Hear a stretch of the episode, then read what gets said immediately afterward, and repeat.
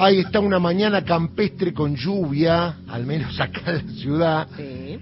7.40 casi está nuestro amigo para hablar de muchas cosas. Pedro Peretti, ¿cómo le va Pedro querido? ¿Cómo anda usted? Buen día. Buen día, ¿cómo anda Darío? Un gusto. ¿Cómo Veo anda que usted? está por acá todavía, se quedó en el hotel anoche. Me quedé en el hotel, me voy ahora. Eh, anoche terminamos eh, Caníbales y me quedé porque no me gusta viajar de noche. Y estaba, estaba ojeando eh, la última, pues me quedé también en la, en la ciudad porque estoy hace del jueves, porque estuvo la presentación de la última novela de Mempo Giardinelli, Correcto. que se la recomiendo especial y vivamente. Muy, muy buena, la estoy acá leyendo. Eh, realmente una obra magnífica de ese extraordinario escritor que tiene mucho que ver con el campo también, ¿no? Tal cual. Bueno, tenemos muchos temas. Del clásico de Rosario no hablamos. Todo bien, tranquilo, tranquilo. Eh, No igual sucedió eso. eh, no ocurrió, además está prescrito ya, fue la semana pasada, se lo digo en términos jurídicos. ¿Está bien? Bueno, a ver. Muy bien, muy bien. Hay muchos temas. Ayer lo vi intenso, intenso al lado de Amado Vudú en Caníbales y con mucha razón. Es más, algunos de los que estaban ahí medio que eh, debatían con usted y usted se ponía firme y yo estaba con usted. Estaba medio dormido, pero estaba con usted. Porque, a ver, no jodamos con tanta cosa así, piripipi, que hablamos, no. Hay que hacer las cosas. Y usted habló primero del tema institucional. Usted dijo, Alberto Cristina Massa. Punto. Ya institucionalizamos el frente de todos. A partir de ahí se perdió mucho tiempo. Ahora hay que actuar, no más preguntar, no más consensuar, hacer una línea política hasta tanto termine este gobierno para que el gobierno demuestre que tiene poder y que debe enfrentar, aunque sea tarde, a los que nos llevaron hasta acá por tanto consenso, tanta charla y que la verdad no entendieron nunca qué es lo que tenían que hacer, ¿no?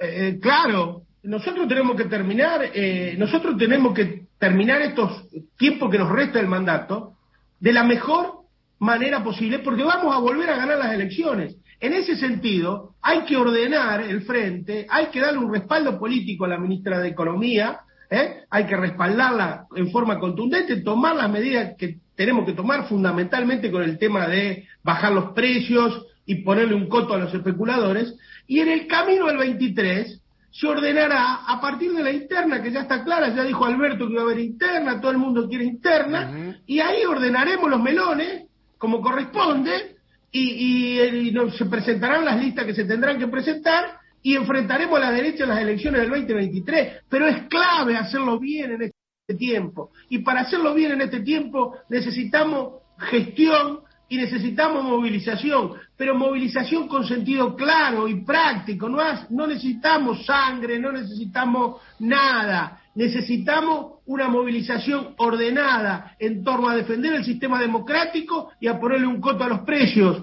No hay mucho para, para, para inventar en ese sentido. Esto se para con movilización y con política, por supuesto, eh, con las dos cosas, Darío. Tal cual. Y ayer lo escuché decir algo que me eh, pareció muy interesante. Usted dice, los pequeños productores como yo, los pequeños chacareros, ya liquidamos todo. Y, claro, uno dice, claro, si los más chicos liquidaron todo, es por lo que no liquidan, son los que tienen todo, es decir, la mayor cantidad de posibilidades de liquidar para que ingresen loca- dólares. Explíqueme eso. O sea, los, los pequeños productores ya liquidaron todo. El pequeño productor siempre liquida todo muy rápido y deja a lo mejor el que, el que más ordenado está económicamente, deja para ir vendiendo un poquito todos los meses, pero eso no mueve el amperímetro. Acá, ¿qué es lo que está en falta de parte de nuestro sector? Es brindar la información a la población de quién tiene la soja, Claro. dónde está. Eso es parte del debate ideológico y de la batalla cultural, Darío. ¿Y quién tiene la soja? Eh, ¿Quién tiene la soja? Bueno, todo hace presumir que hay 2.500 productores agropecuarios, 3.000 productores agropecuarios, que explican el 50% de la producción de soja de este país. La concentración es brutal, inimaginable, Darío. Es muy grande. Y también, yo presumo, presumo, que parte de la soja está en manos de las grandes exportadoras, Claro. porque uno entrega a fijar y ellos, las grandes exportadoras, funcionan como bancos sin ser bancos. Ese fue el problema de, de Vicentín, que usaba soja que le dejaban a fijar como propia y la manejaba financieramente. Yo creo que esos manejos financieros, esos manejos tipo bancario que se hace con el poroto de soja, sin ser banco, yo creo que ahí hay una parte muy, muy importante de la soja con que se está especulando. ¿Y hasta cuánto Pero tiempo? bueno, esa, esa- esa información la tiene el gobierno, no la puedo tener yo. Escúcheme, ¿y cuánto tiempo se puede tener eh, algo guardado, disculpe mi ignorancia, y no liquidarlo? Bueno, se puede tener guardado en un silo bolsa, puede tener guardado la soja más de un año, ¿no es Mm. cierto? Eh, se le hacen unas toxinas, la gente del SENASA dice que debería ser, los silo bolsa deberían ser inspeccionados cada seis meses. Usted imagínese que un silo bolsa, Darío, tiene 2 metros 70 de ancho y 75 metros de largo. Puede eh, acopiar 2.000 quintales de soja. ¿eh? Es una cifra realmente importante en dinero y en cantidad, las dos cosas. ¿eh? Y se han vendido el año pasado aproximadamente más de poco más de 400.000 silos bolsa. Claro. Se han vendido un poco más de 400.000 silos bolsa. ¿Y qué O pasa, sea que- eh, qué pasa si liquidan? ¿Qué es de bueno para la Argentina si hoy liquidan todo lo que tiene? ¿Qué pasaría de un día para otro? Y bueno, el Banco Central se haría de un. Se calcula, se estima, hay estimaciones variables. Van de 14 mil millones de dólares a 20 mil millones que estimó el presidente. Claro. Digo, ahí Está está, la en, solución. ese, en ese rango está. Es una solución eso, ¿eh? Es la solución. Es la solución al problema de las reservas y, y para llegar al año que viene en forma. Por eso que el carácter especulativo es netamente golpista, ¿no es cierto?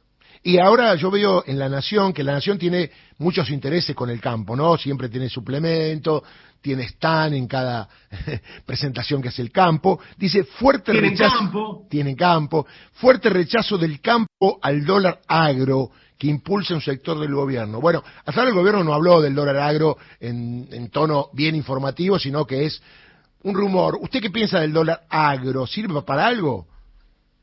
Yo creo que no. Es una prebenda que le quieren arrancar al gobierno para pagar menos retenciones los que ya tienen la soja. Y sería una tremenda injusticia. Yo, por ejemplo, que vendí toda la soja, eh, me van a terminar cobrando más que el tipo que especuló. Es premiar a la especulación. Yo creo que el gobierno no puede entrar en ese tipo de chantaje bajo ningún punto de vista, porque sería una forma de degradar la palabra oficial y sería una forma de degradar la democracia también.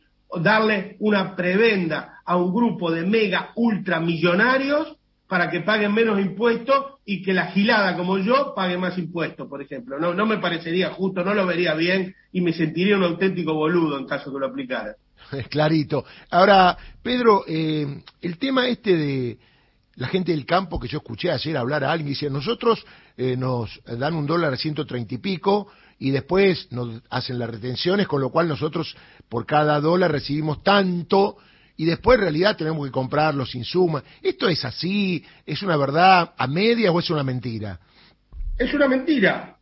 Es una mentira, porque si yo le, el, el, el- los precios, los precios, Darío, de los es precio internacional, precio internacional menos retenciones menos gastos. Eso es lo que le deberían pagar Y retomamos el tema de la vacuna. a, la, eh, a, la, a los productores.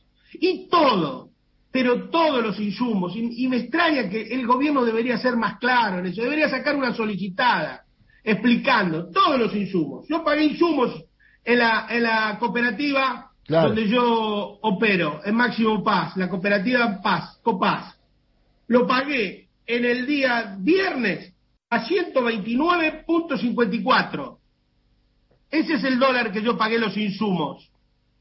¿Se entiende? Sí, sí, sí. Entonces eso del dólar blue, del dólar ilegal, ¿eh? Eh, que quieren, ese es un relato para tratar de convencer a la opinión pública de que están siendo perjudicados cuando no lo son y para empujar una devaluación.